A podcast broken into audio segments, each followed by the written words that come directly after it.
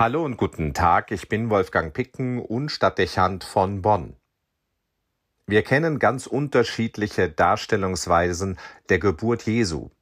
Vielerorts schauen wir auf ein klassisches Bild, in dem das heilige Paar um das Kind versammelt ist, das in einer Futterkrippe liegt. Ochs und Esel befinden sich im Hintergrund.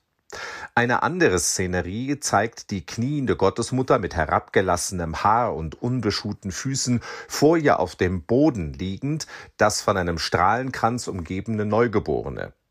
Diese Darstellung war seit dem 14. Jahrhundert lange in der Kunst dominant.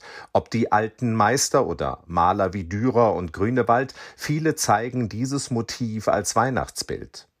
Dem einen oder anderen wird diese spezielle Variante aufgefallen sein, ohne dass bekannt gewesen wäre, worauf diese Detailabweichung vom biblischen Befund zurückzuführen wäre. Es ist die Vision der heiligen Brigitta von Schweden vom Geburtsereignis, die Grundlage für diese Bildgebung ist. Ihren Festtag begeht die Kirche heute. Sie wird 1303 in Schweden geboren und gehört dem Hochadel an. Schon als Kind, so berichten ihre Chronisten, hat sie Erscheinungen. Als Siebenjährige begegnet ihr die Gottesmutter im Traum und überreicht ihr eine goldene Krone. Ein Jahr später erscheint ihr der auferstandene Christus. Was man aus heutiger Perspektive ausgesprochen kritisch betrachten würde, verweist auf eine mystische Begabung, die es zu allen Zeiten gegeben hat. Brigitta nimmt dies zum Anlass, über eine Ordensberufung nachzudenken. Allerdings nimmt ihr Leben zunächst einen anderen Weg. Sie heiratet und wird Mutter von acht Kindern. Ganz offensichtlich empfindet sie das als großes Glück. Später, nach dem Tod ihres Mannes, wird sie sagen, dass sie ihn so geliebt habe wie ihr eigenes Herz. Brigitta teilt mit ihrem Mann und ihren Kindern eine tiefe Verankerung im Glauben. Das Gebet und der Empfang der Sakramente prägen ihren Alltag.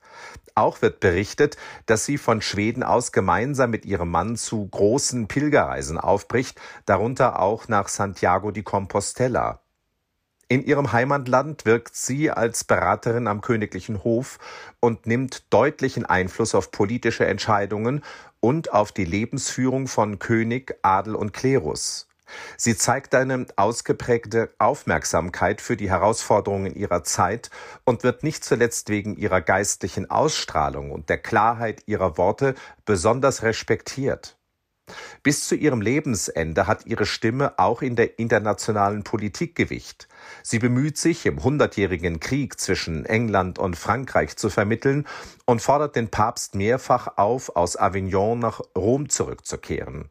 Ihr liegen Frieden und Einheit in Europa am Herzen. Zuletzt diesem deutlichen Interesse verdankt sie, dass sie nach einer Entscheidung von Papst Johannes Paul II. zusammen mit Katharina von Siena und Edith Stein heute als weibliche Patroninnen Europas Verehrung findet. Keine Frage, die Europäische Union, wie wir sie heute als Staatenbündnis erleben, hat eine Vorgeschichte, ohne die sie, was heute schnell vergessen wird, kaum zu denken wäre. Nach dem Tod ihres Mannes verfolgt Brigitta zunehmend mehr eine asketische Lebensweise. Auch wird der Wunsch nach einem Ordensleben in ihr erneut lebendig. Das veranlasst sie dazu, die Gemeinschaft der Erlöserschwestern zu gründen, die im Volksmund bis heute die Birgittinnen genannt werden. Kurz nach ihrem Tod wird Papst Urban VI. ihre Gemeinschaft als Orden international anerkennen. Eine Vision veranlasst sie, ihr Heimatland zu verlassen und nach Rom zu übersiedeln. Dort erlebt sie eine ewige Stadt in der Krise. Bürgerkriegsähnliche Verhältnisse und eine geistliche Lehre sind die Folge der jahrzehntelangen Abwesenheit der Päpste durch das Exil von Avignon. Brigitta lässt sich mit ihren Gefährtinnen am Piazza Farnese nieder, wo bis heute das Kloster ihrer Gemeinschaft existiert und der Besucher der italienischen Hauptstadt die Kirche findet, die ihren Namen trägt. Von dort aus sorgt sie sich um Arme und Benachteiligte. Auch dient ihre Niederlassung als Hospiz für die Pilger aus Schweden. Fraglos gehört Brigitta zu den Persönlichkeiten dieser Zeit, die der Stadt am Tiber wieder eine geistliche Prägung vermitteln und so die Grundlage dafür legen, dass der Papst nach Rom zurückkehrt und es in der Stadt der Apostelfürsten zur Renaissance des Glaubens kommen kann. Selbstverständlich kennt eben auch diese Epoche Voraussetzungen wie alles im Leben. Die römischen Jahre der Heiligen sind besonders von Erscheinungen und Visionen geprägt, die Brigitta niederschreiben lässt und die bis heute nachzulesen sind. Auch pflegt sie eine intensive Verbindung mit ihren Kindern, die sie von dort aus immer wieder zu Wallfahrten in Italien und später auch ins Heilige Land begleiten.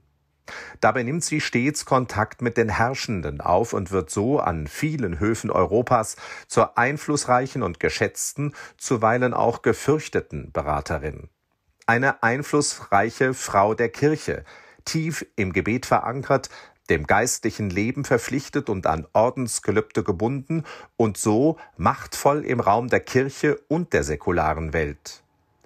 Birgitta zeigt so in ihrer Biografie, wie sich Macht in der Kirche legitimiert und dass sie, auch ohne das Weiheamt für die Frau, wirkungsvoll wahrgenommen werden kann. Nicht zuletzt dokumentiert ihr Leben, dass die heute oft getätigte Behauptung, Frauen seien in der katholischen Kirche ohne Einfluss und angemessene Wertschätzung, sich durch die Geschichte nicht bestätigt. Wohl macht die Historie deutlich, dass Macht in der Kirche, gleich von welchem Geschlecht sie ausgeübt wird, sich durch eine besondere Form des geistlichen Lebens, möglicherweise auch durch ein Leben in Armut, Gebet und Keuschheit begründen sollte. Von solchen Voraussetzungen ist heute in vielen Diskussionen innerhalb der Kirche nicht die Rede. Vielmehr konnte man meinen, es ginge um einen Machtkampf, wie man ihn aus dem Raum des Politischen kennt. Brigitta von Schweden stirbt schließlich am 22. Juli 1373 in Rom. Ihr Leichnam wird in ihre Heimat überführt und in ihrem ersten Kloster in Vadstena beigesetzt. Dort findet sie seither auch im meist protestantischen Schweden große Verehrung. Eine lutherische Gemeinschaft trägt sogar ihren Namen. Zu ihrem 700. Todestag im Jahr 2003 wurden mehr als 110.000 Pilger gezählt. Die katholische Gemeinde von Vadstena gehört zu den größten in der schwedischen Diaspora und wird das Rom des Nordens genannt. Nicht wenige behaupten, es sei der Geist der heiligen Brigitta von Schweden, der den Katholizismus in diesem Land über die Wirren der Zeit erhalten habe und ihm in den letzten Jahrzehnten zu neuer Blüte verhelfe. Geistlich begründete Macht scheint nachzuwirken, auch über lange Epochen der Geschichte. Wolfgang Picken für den Podcast Spitzen aus Kirche und Politik.